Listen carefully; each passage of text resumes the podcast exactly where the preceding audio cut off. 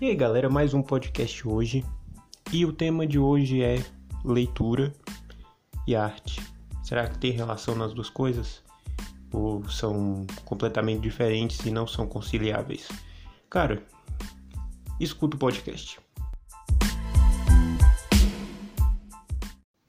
É verdade que o bloqueio criativo faz parte da vida do artista. Isso a gente está ciente, né? A gente assina embaixo, a gente carimba com o nosso nome, porque vai ter dia que você não vai estar tá afim de fazer nada.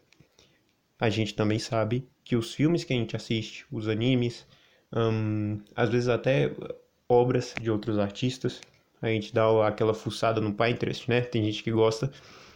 E a gente acaba por ter essas referências mentais para contribuir com o nosso desenho. E no final das contas, será que a escrita também é uma dessas formas de referência? Como é que uma palavra pode acabar em um desenho? Qual é o procedimento? Qual é a distância entre essas duas coisas? Eu tenho um pé atrás com a palavra criação, tá? Em alguns sentidos. E um desses sentidos é na arte. Porque até mesmo as primeiras obras, as mais famosas que a gente conhece, não foram criadas do zero. Elas tiveram suas referências mentais, suas referências filosóficas, dentre outras coisas, que talvez a, gente até hoje não saiba, porque a gente, a gente não está na cabeça do artista para saber de onde ele tirou cada coisa. Mas, com certeza, a gente sabe também que ele teve suas referências. Então, por mais que a gente pense, poxa, eu vou desenhar sem olhar, mesmo você desenhando sem olhar diretamente, as imagens mentais que vão vindo são de alguma fonte. E essas fontes se fazem presentes na nossa vida, seja por música, hum, olha, outro assunto, seja por música, seja pelos animes, seja pelos filmes, seja por atividades nossas do dia a dia, seja por pessoas que a gente conhece, seja por personalidades, seja por objetos. Então, eu costumo ter esse pé atrás com a palavra criação, porque nada é feito do zero mas para efeito de conversação a gente usa. E é verdade, sim, que essas referências se fazem presentes em todos os nossos desenhos. Não sei se saiu S do presentes, mas presentes. em todos os nossos desenhos. Tá, mas o que que no final das contas a leitura tem a ver com isso? E leitura e, e audiolivro são a mesma coisa? Cara, em questão de absorção são a mesma coisa. Mas. Então, assim, se eu falo leitura aqui, isso vale também para audiobook. Eu não sei se é melhor ou pior em questão do que a gente está tratando aqui, mas eu sei que para efeito de absorção é a mesma coisa.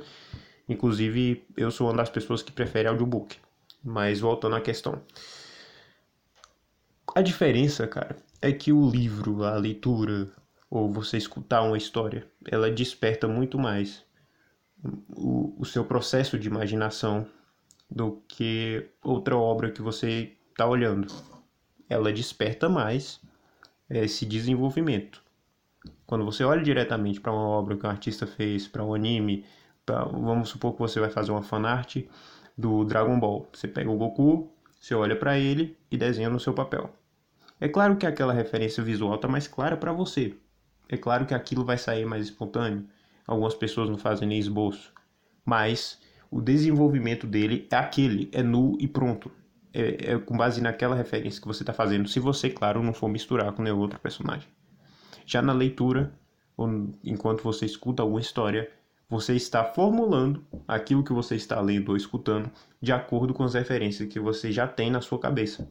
É como se você pegasse essas referências que você tem, colocasse no liquidificador um, pegasse a história nova que você está escutando agora, colocasse também e misturasse. E o que sai é o que você está desenhando. Então, se é verdade que o anime desperta a nossa criatividade, se é verdade que os filmes que a gente assiste despertam a nossa criatividade, se é verdade também que as músicas que a gente escuta também despertam a nossa criatividade, por que não o livro?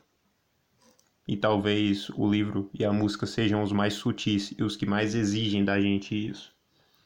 Eu tenho um, um pensamento sobre desenho muito diferente no aspecto de classificação. Eu, eu acho um desenho excelente quando eu olho para ele e eu imagino um som. De olhar para um desenho, eu conseguir imaginar qual é o barulho daquele ambiente, qual é o barulho daquele personagem, qual é a voz do personagem. Esse tipo de coisa, à primeira vista, parece assustadora.